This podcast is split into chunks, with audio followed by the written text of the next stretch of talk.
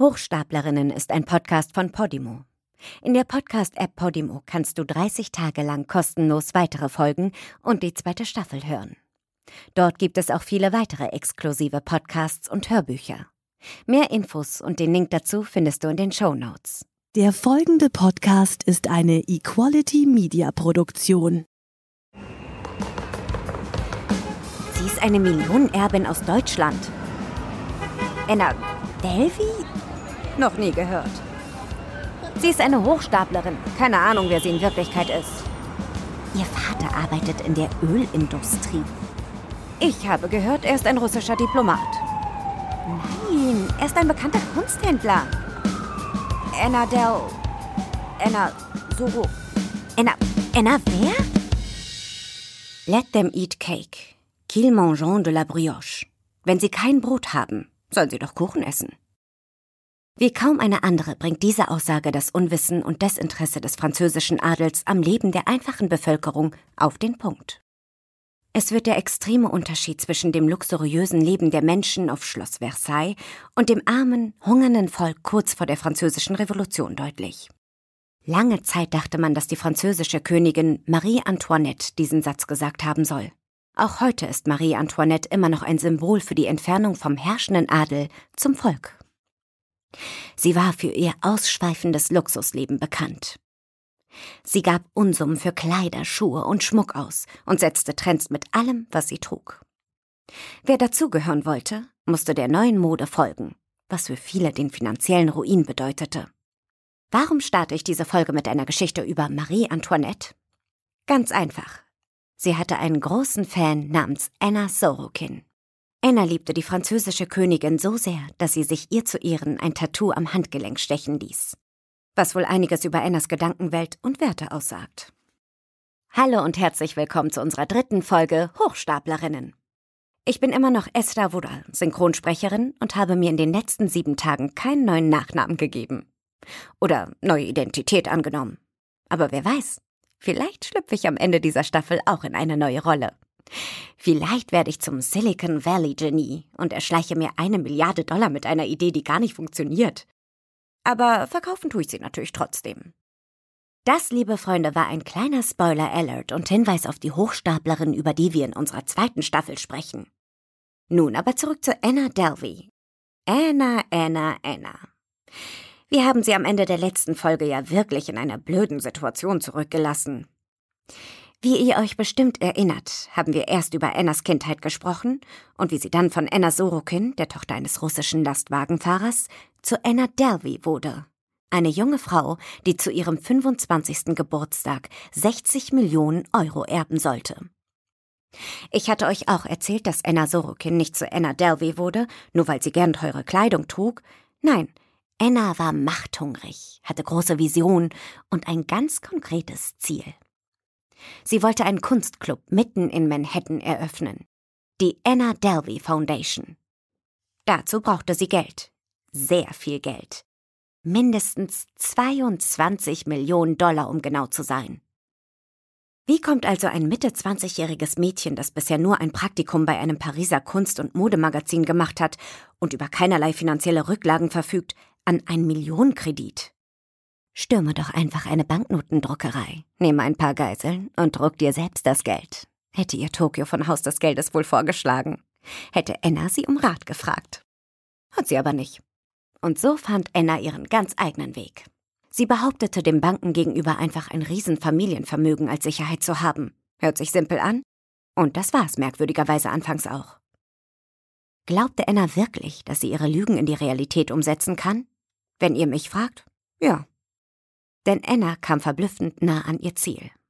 Am Ende unserer vorherigen Folge hat Anna einen Anruf von ihrem Banker bekommen, der ihr überglücklich mitteilte, dass ihr Kredit genehmigt ist. Das Einzige, was sie noch kurz erledigen müssen, bevor sie ihr das Geld zur Verfügung stellen könnten, ist, einen ihrer Bankangestellten nach Europa zu schicken, um von Annas Bank eine persönliche Bestätigung über das Familienvermögen zu bekommen, eine Formalie quasi. Bevor wir an dieser Stelle weitermachen und ich euch erzähle, was Anna als nächstes gemacht hat, möchte ich einen kleinen Blick auf Annas Privatleben werfen. Denn darüber haben wir noch fast gar nicht gesprochen. Was hat Anna Delvey eigentlich den ganzen Tag gemacht, wenn sie nicht Bankdokumente fälschte oder von Bankautomat zu Bankautomat rannte, um das Geld ihrer ungedeckten Schecks einzusammeln? Wer waren ihre Freunde? Hatte sie überhaupt welche? Anna Delvey lebte ein luxuriöses Leben, und zu diesem gehörte natürlich auch die entsprechende Unterkunft.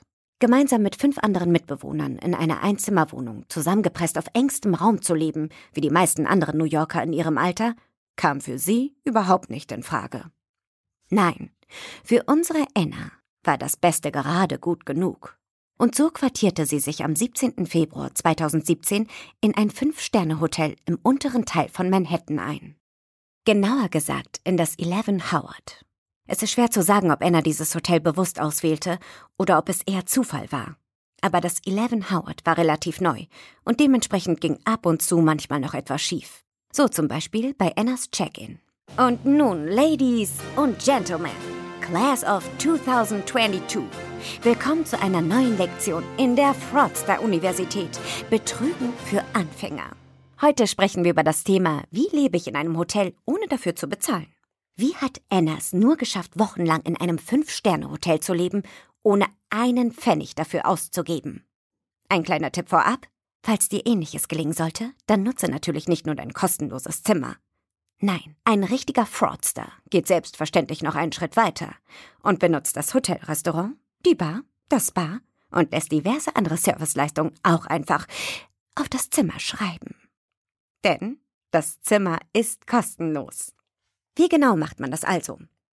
Nach verschiedenen Aussagen mehrerer Menschen war Anna unfassbar gut, genauso viele Informationen zu geben, dass die Hotelangestellten beruhigt waren und sie nicht rausschmissen, aber im Endeffekt nichts Brauchbares hatten, was sie als Zahlungsmittel verwenden konnten. Zuerst erwähnte Anna beim Check-in, dass sie eine Freundin vom Hotelbesitzer Abby Rosen ist. Ihr erinnert euch, Abby Rosen ist nicht nur der Besitzer vom Eleven Howard, sondern ihm gehört auch das Gebäude auf der Park Avenue, das Anna für ihren Kunstclub mieten möchte. War sie eine Freundin von Abby? Nein, aber das wussten die Hotelangestellten natürlich nicht. So bekam Anna von Anfang an eine Sonderbehandlung, denn niemand wollte, dass Anna sich bei Abby Rosen über irgendwas beschwerte. Als sie dann nach einer Kreditkarte gefragt wurde, verwies sie einfach auf eine internationale Banküberweisung, die schon längst auf dem Weg sei. Leider blieben diese aber immer irgendwo stecken. Es kann also noch ein paar Tage dauern. Sorry. Der zweite wichtige Schritt? Freunde dich mit dem Hotelpersonal an, aber nicht mit der Hotelleitung. Nein, diese würde dein Spiel wahrscheinlich zu schnell durchschauen. In Annas Fall wurde der Concierge namens Neff Davis zu einer guten Freundin, der sie fleißig und großzügig jede Menge Trinkgeld gab.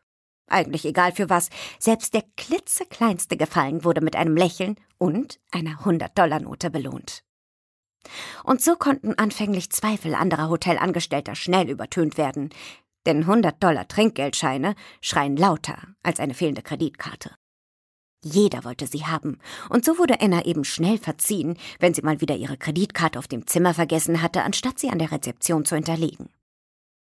Aber Neff, ihre Concierge-Freundin, die wirklich davon überzeugt war, dass Anna eine Millionenerbin sei, versicherte nicht nur dem Hotel, dass Anna jemand Besonderes ist, nein, sie setzte Anna auf diverse VIP-Listen, wie nur ein Concierge eines Luxushotels das eben kann. Und so erhielt Anna nicht nur im Hotel eine Sonderbehandlung, sondern im Prinzip in der ganzen Stadt. Und Anna revanchierte sich mit diversen Spa-Treatments und Dinnereinladungen bei Neff. Anna soll Wellnessbehandlung geliebt haben. Sie investierte in ihr Äußeres wie andere Leute in ein Business. 400 Dollar Wimpernverlängerung, ein 200 Dollar Haarschnitt, regelmäßige Besuche bei der Cryotherapy, Facials, Vitamininfusion und Infrarotsaunas. Hier kann ich dir übrigens auch ein Beispiel von Annas Überzeugungskraft erzählen. Anna liebte Infrarotsaunas so sehr, dass sie sich eine eigene Sauna für zu Hause bestellen wollte. Und ihr momentanes Zuhause war natürlich das Eleven Howard. Eine Saunakabine im kleinen Hotelzimmer ist schwer vorstellbar. Und so überzeugte sie angeblich das Eleven Howard, ein Infrarotsaunastudio direkt im Hotel zu eröffnen. Higher Dose, eine bekannte Wellness-Brand, ist bis heute im Hotel zu finden. Kommen wir jetzt aber wieder zu ihren Freunden.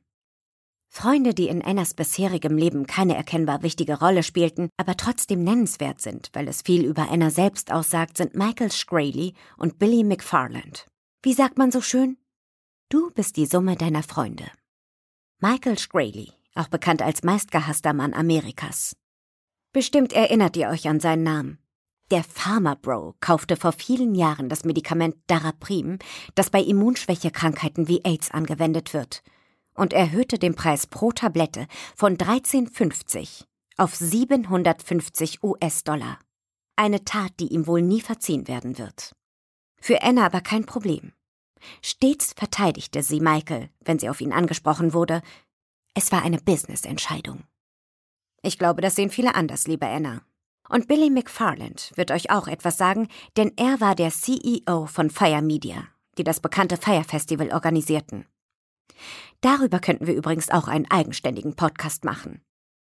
Auf dem Fire Festival sollten reiche Millennials auf einer privaten Karibikinsel die Party ihres Lebens feiern. Eine unvergessliche Party wurde es tatsächlich. Was mit Influencern und Instagram-Models wie Kendall Jenner oder Bella Hadid als unfassbares Luxusfestival-Event auf den Bahamas beworben worden ist und 95 Prozent der Tickets innerhalb von 48 Stunden verkaufte, wurde zum Albtraum aller Teilnehmer. Billy McFarland hatte weder Erfahrung damit, ein Festival auf die Beine zu stellen, noch die Lust, es zu lernen. Alle, die während der ersten Monate auch nur die leisesten Zweifel geäußert hatten, wurden gefeuert und ersetzt. Um das Booking sollte sich ein einziger Mitarbeiter kümmern, ebenfalls ohne jegliche Erfahrung. Um die Vision des Festivals umzusetzen, hätte Billy McFarland knapp 40 Millionen Dollar gebraucht. Geld, das er weder hatte, noch seinen zunehmend misstrauisch werdenden Investoren abverlangen konnte. Trotzdem kam niemand auf die Idee, die Party zu verschieben oder gar abzusagen. Über das, was dann passierte, haben wir alle gestaunt. Millennials, die Tausende von Dollar für ein Festivalticket ausgaben, aber statt exklusive VIP-Logen einfach nur ranzige Zelte vorfanden und statt Sushi ein klägliches Käsebrot zum Essen bekam. Das Feierfestival war ein einziger großer Betrug. Es ist also durchaus bemerkenswert, dass Anna mit diesen beiden Menschen gesehen wurde. Sie soll sogar einige Zeit mit Billy McFarland im Office Penthouse gelebt haben. Im Januar 2016 beauftragte Anna eine New Yorker PR-Firma, ihren Geburtstag zu organisieren. Wie man das eben so macht in der New Yorker Schickeria. Was bei uns vielleicht die beste Freundin oder der Partner übernimmt, wird dort in professionelle Hände gegeben. Im angesagten Restaurant Sardell feierte Anna dann ausgelassen mit einer Gruppe von Freunden und Bekannten. Wobei man sagen muss, dass sie die meisten Gäste angeblich gar nicht kannte. Es soll eine Gruppe von Menschen aus der Kunstszene und Finanzkreisen gewesen sein, Kontakte, die die PR-Agentur hatte, aber wer das Geburtstagskind wirklich war, wussten wohl die wenigsten. Irgendwie smart, aber auch sehr traurig. Networking am eigenen Geburtstag? Natürlich gehörten auch Partyfotos und Instagram-Posts dazu. Denn man sollte ja sehen, wer alles da war und welche besondere Location Anna für ihren großen Tag auserwählt hatte. Getaggt wurden natürlich auch alle auf den Bildern. Blöd war nur, dass genau diese getagten Freunde und Bekannten dann am nächsten Tag einen Anruf vom Restaurant bekamen. Nicht, weil sie ihre Jacke oder ihr Handy vergessen hatten, nein. Unser Geburtstagskind Anna hatte vergessen, die Rechnung zu bezahlen. Und das Restaurant konnte Anna einfach nicht erreichen und versuchte nun über die Gäste an sein Geld zu kommen. Peinlich, aber die meisten gingen wohl zu diesem Zeitpunkt noch davon aus, dass es sich um ein Versehen handelte. Eine andere Frau, die in Annas Leben eine interessante Rolle spielte, war ihre Fitnesstrainerin Casey Duke, für deren Service Anna tatsächlich bezahlte. Sie kaufte ein 4500 Dollar Paket, um genau zu sein. Pro Stunde 300 Dollar. Ein kleines Vermögen, wenn man eigentlich gar kein Geld hat. Und auch noch zu jeder Trainingsstunde zu spät kommt, aber so macht man das eben in der New Yorker High Society. Allein im Fitnessstudio auf dem Laufbandrennen kam für unsere Anna jedenfalls nicht in Frage. Casey war deutlich älter als Anna und half ihr bei ihren Trainingssessions, nicht nur ihren Körper zu trainieren, sondern betrieb auch etwas mentale Fitness und stand Anna mit guten Ratschlägen als eine Art Life Coach zur Seite. Casey wurde so zu einer Art Vertrauensperson für Anna. Und die dritte Person, die in Annas Privatleben eine wichtige Rolle spielte, war Rachel DeLoach Williams. Rachel Williams war eine junge Fotoredakteurin bei der Vanity Fair. Die beiden lernten sich zufällig durch gemeinsame Freunde in einem Club in der Broome Street kennen. Ironischerweise hieß der Club Happy Endings. Ein ehemaliger Massagesalon, wenn ihr wisst, was ich meine. Ob Rachels Begegnung mit Anna wirklich ein glückliches Ende hatte, kann nur sie entscheiden. Aber zumindest war es eine Erfahrung, die ihr ganzes Leben prägen wird und sie veränderte. Rachel und Anna verstanden sich auf Anhieb. Beide waren im gleichen Alter und ergänzten sich gut.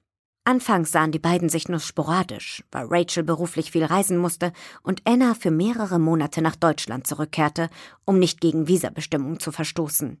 Ihr erinnert euch, Anna durfte immer nur drei Monate am Stück in den USA sein. Als beide aber wieder für eine längere Zeit in New York waren, schien sie fast unzertrennlich. Anna schien die Freundschaft zu Rachel sehr wichtig und Rachel fühlte sich geschmeichelt, dass ein Trust Fund Kid wie Anna, das in anscheinend so hohen Kreisen verkehrte, sie als Freundin auswählte. Vielleicht aber auch, weil Anna einfach so anders war als sie selbst. Rachel erinnert sich an viele fragwürdige Situationen in ihrem Buch My Friend Anna, das wir für euch auch in den Show Notes verlinken. So soll Anna zum Beispiel vor einem Spiegel gestanden haben und von ihrem Anblick so begeistert gewesen sein, dass sie zu sich selbst sagte, I am so pretty and rich. Ja, das denke ich mir auch immer, wenn ich morgens aufstehe. Aber gut, sich selbst gut zuzureden soll ja durchaus zur mentalen Gesundheit beitragen. Anna drängelte sich auch ständig überall vor, beschimpfte Leute auf der Straße als Peasant, Bauern und fragte die Cleaning Crew vom Hotel, Zitat, Na, seid ihr Bitches wieder mal pleite? In Taxi spielte sie meist ungefragt ihre Lieblingsmusik in Clublautstärke. Eminem, Lose Yourself soll damals ihr Song gewesen sein. Anna sprang dann ohne sich zu bedanken aus den Autos. Sie selbst war dann trotzdem immer verwundert, warum sie so schlechte Bewertungen der Fahrer in den Apps bekam. Anna lebte in ihrer eigenen Welt, und die normalen Regeln des Lebens oder die des guten Benehmens schienen darin einfach nicht vorzukommen.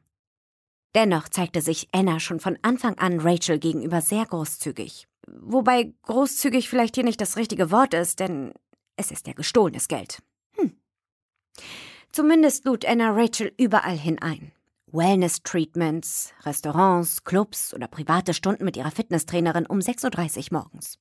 Wobei man sagen muss, dass Anna vielleicht große Ambitionen hatte, aber wie erwähnt nie um 6.30 Uhr beim Sport auftauchte, sondern oftmals mit jeder Menge Ausreden 30 oder 45 Minuten später eintrudelte. Anna übernahm die größeren Rechnungen gern und Rachel versuchte sich ab und zu bei kleineren Beträgen zu revanchieren. Anna wusste ganz genau, wie viel Geld Rachel verdiente und sagte zu ihr, Zitat, You work harder for your money than I ever have. Es ist ja mittlerweile bewiesen, dass es glücklich macht, großzügig zu sein und mit anderen zu teilen. Jedoch ist es fragwürdig, ob das wirklich Annas Motiv war oder sie Großzügigkeit mit Kontrolle verband. Denn psychologische Auswirkungen hatte ihr Verhalten alle Male, wie sich schon kurze Zeit später zeigte. Denn Anna musste wieder mal das Land verlassen, um ihre Visavorgaben nicht zu verletzen. Diesmal wollte sie aber nicht nach Deutschland fliegen, sondern irgendwohin, wo es warm war. Sie entschied sich für Marokko. Und wie immer ist das Beste gerade gut genug. Also entschied sie sich für das Fünf-Sterne-Luxus-Resort La Mamunia. Dort machte schon Winston Churchill Urlaub. Ein einfaches Zimmer kostet knappe 700 Dollar, aber einfach kommt für Anna natürlich nicht in Frage. Wenn schon, denn schon. Und so buchte sie eine private Villa, eine sogenannte Riad mit drei Schlafzimmern, einem Butler und eigenem Pool für 8000 Dollar die Nacht. Wie finanzierte sie das alles? Checkkiting ist auch hier wieder das Stichwort.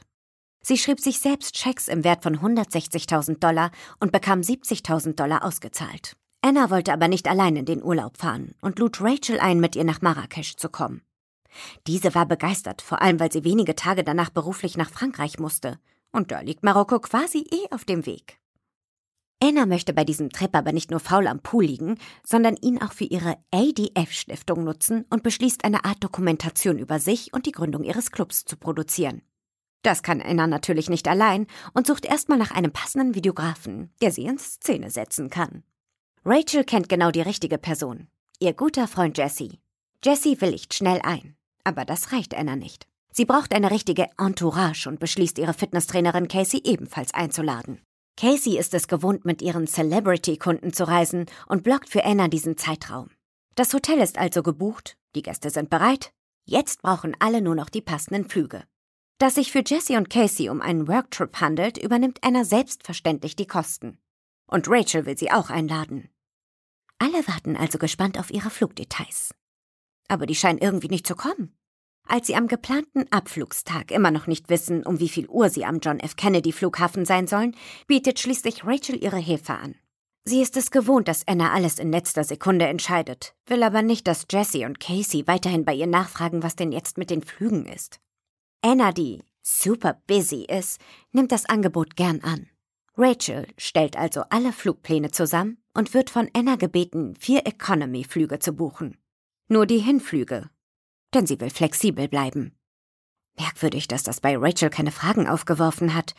Sie bleiben in einem Resort, das mehrere Tausende von Dollar pro Nacht kostet und fliegen dann Economy? Rachel hat sich darüber aber nie gewundert. Schnell fragt sie Anna nach ihren Kreditkarteninformationen, um die Flüge für insgesamt 4000 Dollar zu buchen. Anna schickt ihr ein Bild von ihrer EC-Karte, auf der der Name Anna Sorokin Delvey steht. Die Karte funktionierte aber nicht. Rachel gerät in Panik, da die Zeit immer knapper wird und bittet Anna schnell ihre Bank anzurufen, um die Buchung zu genehmigen. Aber Anna ist in Meetings und schreibt nur zurück, die Fluggesellschaft hat sich eben bei mir gemeldet. Wenn wir nicht innerhalb der nächsten zehn Minuten buchen, dann können wir den Flieger nicht nehmen. Rachel, die so gestresst war, denkt nicht lange über diese absolut komische Aussage nach und bietet an, erstmal alles mit ihrer Karte zu buchen. Anna nimmt das Angebot dankend an. Auch diese Situation beschreibt Rachel in ihrem schon erwähnten Buch My Friend Anna, das wir auch für euch in den Show Notes verlinken. Hier muss man wirklich nochmal sagen, dass Rachel keinen Grund hatte, Annas Identität anzuzweifeln. Sie sieht täglich, wie Anna regelrecht mit Geld um sich schmeißt. Kurze Zeit zuvor hat Anna einen Privatjet gebucht, um zu Warren Buffetts Konferenz in Omaha, Nebraska zu fliegen. Wie hatte Anna das gemacht? Alle fleißigen Studenten der Fraudster-Universität sollten diese Frage mittlerweile beantworten können. Anna erzählte, dass eine internationale Überweisung schon auf dem Weg sei und sie eine gute Freundin des Besitzers der Firma wäre. Diesen kannte sie tatsächlich. Natürlich war sie aber keine gute Freundin, sondern hatte ihn einmal kurz auf einer Party kennengelernt.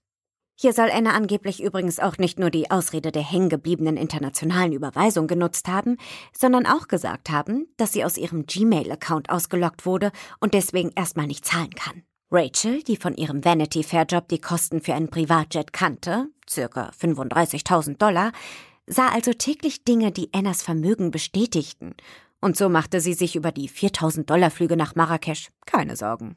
Hätte ich mir wahrscheinlich auch nicht. Was sind 4000 Dollar, wenn man 60 Millionen auf dem Konto hat?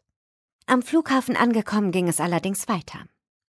Denn Anna hatte blöderweise ihre Handtasche mit den Kreditkarten eingecheckt und so übernahm Rachel die Rechnung für das Übergewicht des Gepäcks und die Verpflegung auf der Reise. Alles im Glauben, dass dieses nur temporäre Kosten sind und Anna ihr schon bald das Geld überweisen wird. Am Samstag, den 13. Mai 2017, landete die Gruppe in Marrakesch. Was genau während dieser Reise geschah, hören wir in der nächsten Folge von Casey, der Fitnesstrainerin, persönlich. Ohne zu viele Einzelheiten zu verraten, möchte ich also nur grob zusammenfassen, wie diese Reise weiter verlief. Anna bekam zwar ihr Portemonnaie mit ihren Kredit- und IC-Karten wieder, aber irgendwie funktionierte davon keine in Marokko. Anfangs dachten alle, dass dies normal sei, weil Anna vergessen hatte, ihrer Bank Bescheid zu sagen, dass sie in Marrakesch ist. Und so wurde jede Buchung blockiert. Rachel volontierte also, alle weiteren Kosten erstmal mit ihrer Karte zu bezahlen. Teure Lunch und Dinners, neue Kleidung für Anna, denn nur weil Annas Karten nicht funktionierten, hielt sie das natürlich nicht vom Shoppen ab. Die Gruppe besuchte auch den Jardin Majorel, den berühmten Garten, der einst Yves Saint Laurent und seinem Partner Pierre Berger gehörte. Als sie jedoch die Rechnung für die private Tour präsentiert bekam, müssen sie wieder feststellen, dass Anna sie nicht bezahlen kann. 1600 Dollar. Also zückte Rachel erneut ihre Kreditkarte. Auch die Stimmung im Hotel ändert sich stark.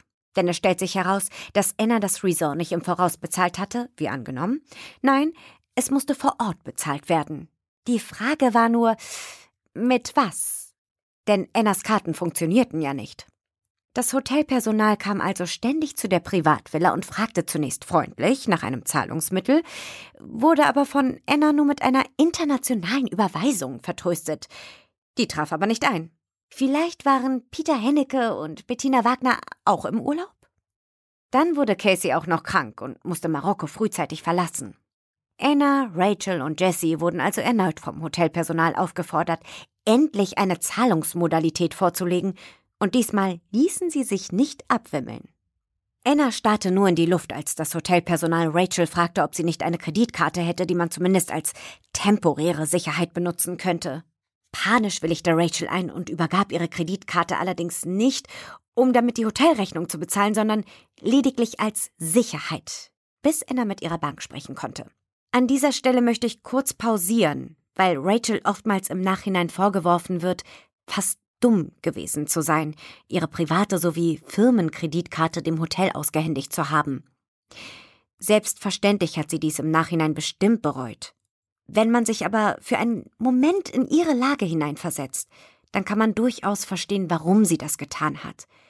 Sie war jung, noch nicht mal 30 Jahre alt. Sie war der festen Überzeugung, dass Anna unheimlich viel Geld hatte. Anna war eine gute Freundin, der sie vertraute, und wahrscheinlich stand sie auch in einer Art Abhängigkeit zu Anna. Sie wollte sich revanchieren. Anna war immer großzügig zu ihr. Was war da schon eine temporäre Gebühr auf ihrer Kreditkarte? Und was war die Alternative? Vielleicht in Marrakesch ins Gefängnis zu wandern? Hast du nicht auch schon mal etwas für eine Freundin bezahlt mit dem Versprechen, dass sie dir das Geld gleich wiedergibt? Wahrscheinlich war der Betrag wesentlich kleiner, aber deine Freundin hatte auch keinen 60 Millionen Trust Fund. Und jetzt sag mir bitte nicht, dass Rachels Freundin auch keinen 60 Millionen Trust Fund hatte. Immer diese Besserwisser. Die Situation änderte sich jedoch drastisch, als Rachel wenige Tage später Marrakesch verließ und in Frankreich feststellte, dass das Hotel den vollen Betrag auf ihrer Kreditkarte abgebucht hatte, verteilt auf der Firmenkreditkarte von der Vanity Fair und ihrer privaten Kreditkarte. Die Kosten beliefen sich für alle Ausgaben zusammen auf mehr als 60.000 Dollar. Das war mehr als Rachels Jahresgehalt. Anna konnte sie aber schnell wieder beruhigen und versprach ihr gleich morgen 70.000 Dollar zu überweisen, sodass auch wirklich alle Kosten gedeckt waren. Nun folgten unheimlich nervenaufreibende Monate für Rachel. Fast täglich versicherte Anna Rachel, dass die Überweisung schon zu ihr auf dem Weg sei und sie auf jeden Fall morgen ankommen sollte. Sie involvierte auch Bettina Wagner. Unzählige E-Mails und Textnachrichten zwischen Rachel, Anna und auch Bettina dokumentieren diese Zeit. Die genauen Texte kann man in Rachels Buch nachlesen. Wie sollte Rachel ihre Miete bezahlen, ihr Leben finanzieren? Sie hatte nicht viel Geld, geschweige denn 60.000 Dollar. Sie flehte Anna an, das Geld endlich zu überweisen, aber diese vertröstete sie mit einer Ausrede nach der anderen. Entschuldigte sich zwar, aber es machte nie den Anschein, als ob sie Rachels Verzweiflung auch nur ansatzweise nachvollziehen konnte. Keine Spur von Empathie. Anna erzählte Rachel, dass sie momentan in London sei und sich aber sofort um alles kümmern wird, wenn sie wieder in New York ist. Das beruhigte Rachel zunächst, bis sie einen Anruf von der Fitnesstrainerin Casey bekam. Casey erzählte Rachel, dass Anna sie eben gerade angerufen hätte, weil sie immer noch in Marokko sei. Sie hätte das Hotel mittlerweile gewechselt, hatte aber immer noch Probleme mit ihrer Kreditkarte und konnte ihre neue Hotelrechnung ebenfalls nicht bezahlen. Anna hatte also La Mamunia verlassen und ist danach mit Jessie einfach in das nächste Fünf-Sterne-Hotel gezogen. Warum auch nicht? Man kann sich das erste Luxushotel nicht leisten. Warum dann nicht gleich in ein zweites einchecken? Casey, die natürlich nicht wusste, dass Rachel die Rechnung vom La Mamunia Hotel bezahlt hatte, versuchte Anna zu helfen und gab dem neuen Hotel ihre Kreditkarteninformationen. Glücklicherweise blockte Caseys Bank aber die Abbuchung des Hotels. Casey kaufte Anna dann einen Rückflug nach New York. Selbst in diesem Moment vergaß Anna Sorokin ihr alter Ego Anna Delvey nicht und bat Casey um einen Rückflug in der ersten Klasse. Auch Jessie meldete sich bei Rachel und erzählte ihr, dass er zwar mittlerweile wieder gut in New York gelandet sei, aber für seinen Rückflug selbst aufkommen musste. Anna hatte ihm angeblich einen Flug gebucht. Am Flughafen fand er aber heraus, dass keine Reservierung unter seinem Namen vorlag. In späteren Interviews sagte Jesse übrigens, dass Anna die langweiligste Person sei, mit der er je im Urlaub gewesen ist. Das lasse ich einfach mal so stehen. Rachel wurde immer verzweifelter. Anna schickte ihr schließlich nach einigen Wochen 5000 Dollar mit PayPal. Aber das war natürlich nur ein klitzekleiner Betrag im Vergleich zu den Schulden, die Rachel aufgrund von Anna hatte. Rachel behielt die ganze Geschichte wochenlang für sich, weinte viel und wusste nicht, wie es weitergehen sollte. Erst Wochen später weihte sie einige enge Freunde in die Vorkommnisse ein. Alle waren geschockt und versuchten ihr zu helfen. Eine Freundin bot Rachel an, ihr das Geld zu leihen. Ein anderer Freund rat ihr, zur Polizei zu gehen. Nachdem fast zwei Monate vergangen waren und Anna immer noch eine Ausrede nach der nächsten erfand, ging Rachel tatsächlich zur Polizei. Es kostete sie sehr viel Überwindung, aber Annas Verhalten war, besonders im Nachhinein, einfach unfassbar. Anna schrieb ihr zum Beispiel, Komm zu meinem Hotel, ich habe einen Scheck für dich. Als Rachel im Hotel ankam, fand Anna aber diesen Scheck nicht mehr. Sie musste ihn in einem Tesla liegen gelassen haben. Bei der Polizei angekommen stieß Rachel auf wenig Verständnis. Der Polizist sagte ihr nur, dass man nichts für sie tun könne, weil das Ganze in Marokko stattgefunden hat. Allerdings hätte sie ja ein hübsches Gesicht. Und so schlug der Polizist ihr vor, eine GoFundMe-Kampagne zu starten. Rachel konnte nicht fassen, dass die Polizei nichts machen konnte. Sie ging daraufhin zum Zivilgericht, aber der Betrag war dort deutlich zu hoch und sie wurde erneut abgewiesen. Rachel fühlte sich hilflos und alleingelassen. Aber auch in Annas Leben schienen einige Dinge schief zu laufen. So stand sie eines Tages bei Rachel vor der Haustür und fragte, ob sie bei ihr schlafen dürfte.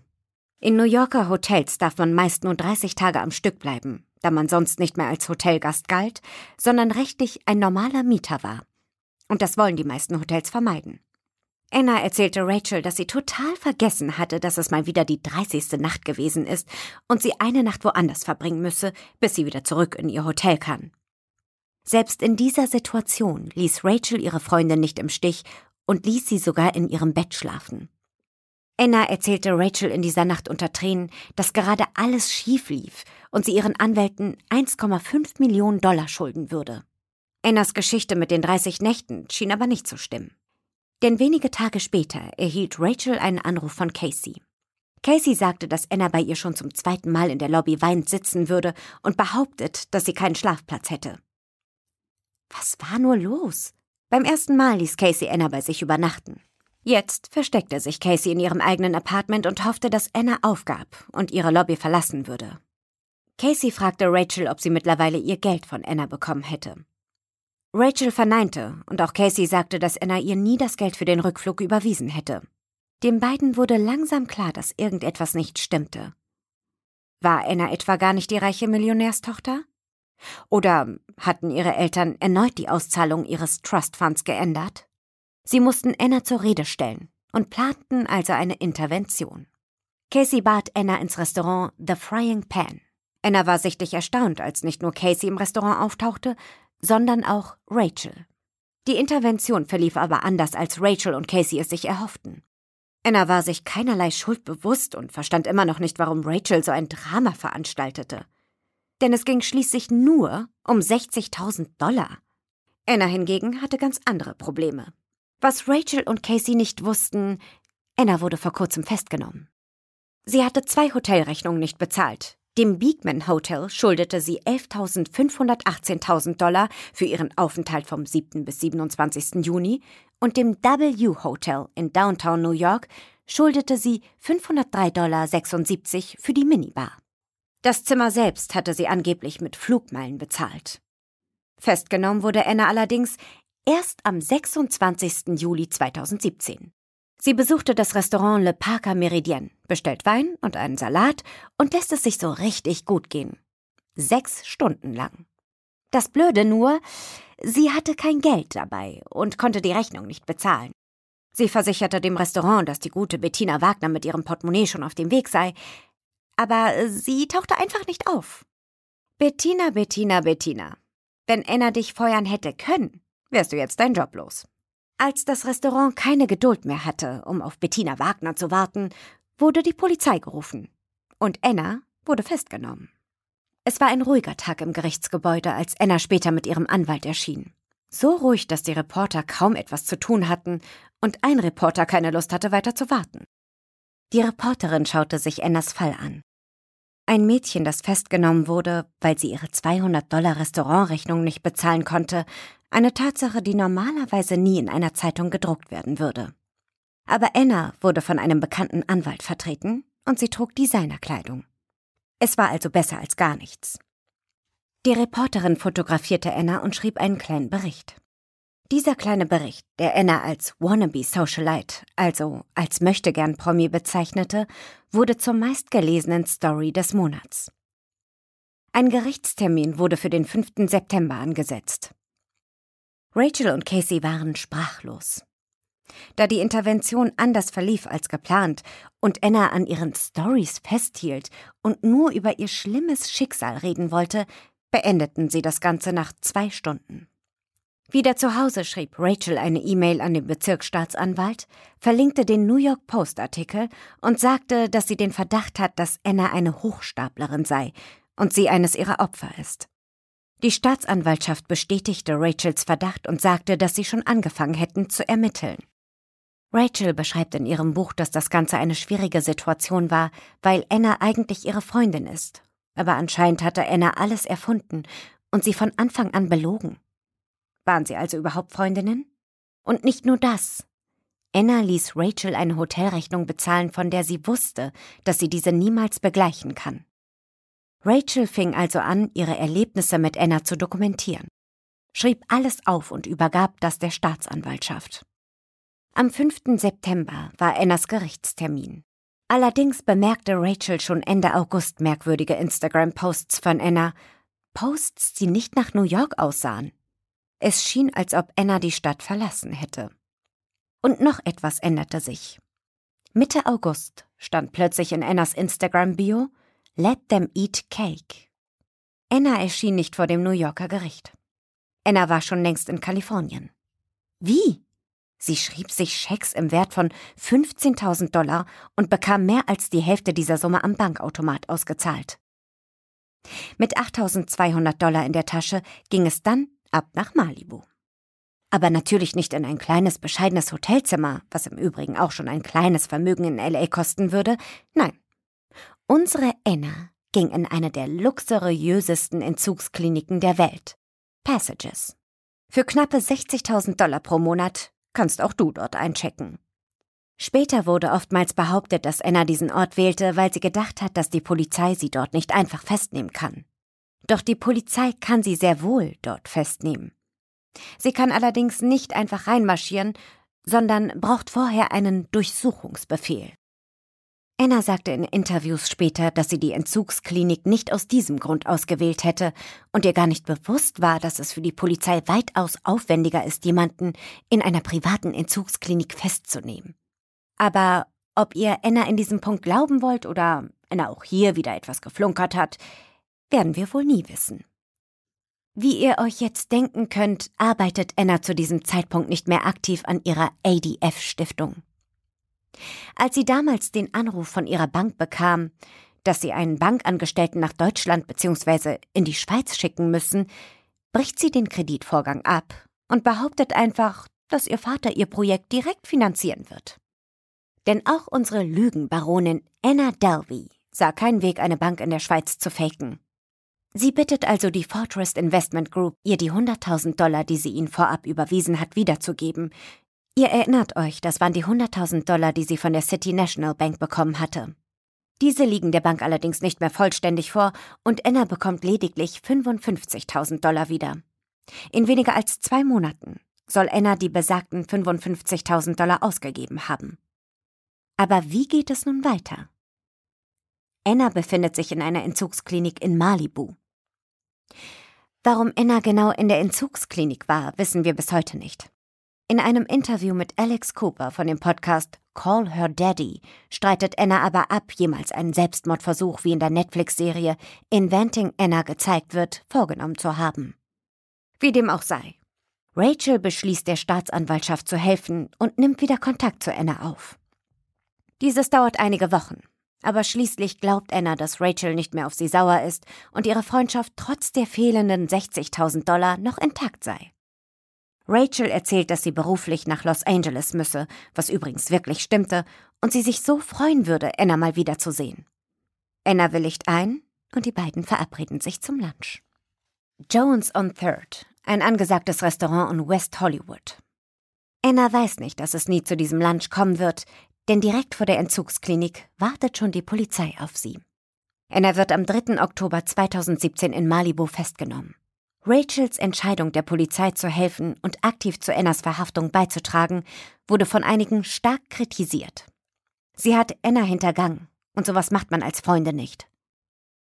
Die Begründung ist oftmals, dass Rachel mit ihrem späteren Buch über Anna sehr viel Geld verdiente die Filmrechte auch noch an HBO verkaufte und American Express stufte die Abbuchung von Marokko als Betrug ein und die Schulden wurden ihr erlassen.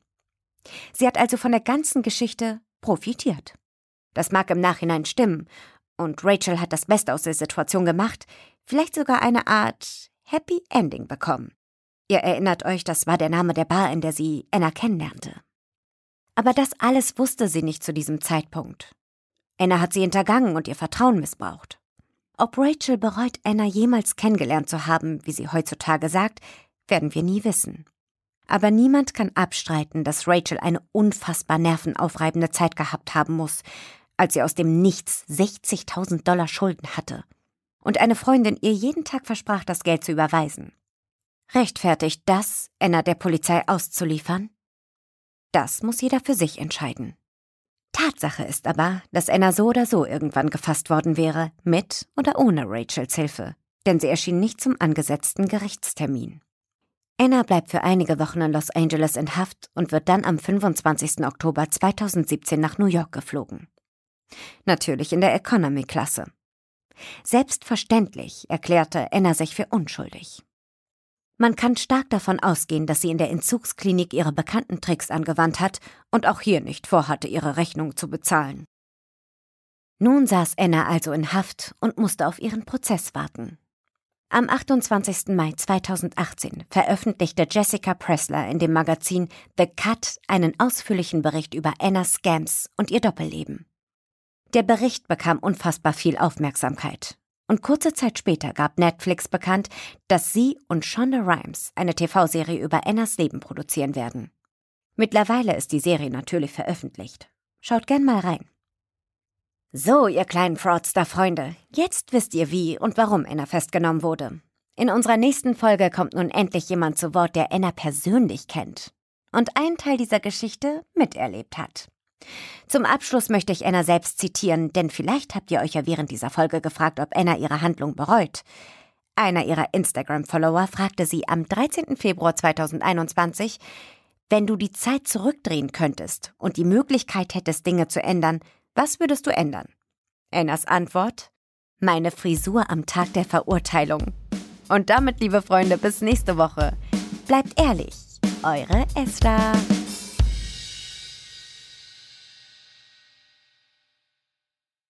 Hochstaplerinnen ist ein Podcast von Podimo. In der Podcast-App Podimo kannst du 30 Tage lang kostenlos weitere Folgen und die zweite Staffel hören. Dort gibt es auch viele weitere exklusive Podcasts und Hörbücher. Mehr Infos und den Link dazu findest du in den Show Notes. Du kannst das Probeabo jederzeit kündigen. Du wirst auf der Seite deine Bezahldaten hinterlegen müssen, um deine Anmeldung abzuschließen. Aber keine Sorge, wenn du innerhalb der 30 Tage kündigst, zahlst du natürlich keinen Cent. Wenn du nach Ablauf deines Probeabos bei Podimo bleiben willst, zahlst du im Monat 4,99 Euro und bekommst weiterhin Zugriff auf alle exklusiven Podcasts und Hörbücher der App. Den Link go.podimo.com slash hoch findest du auch in den Show Notes.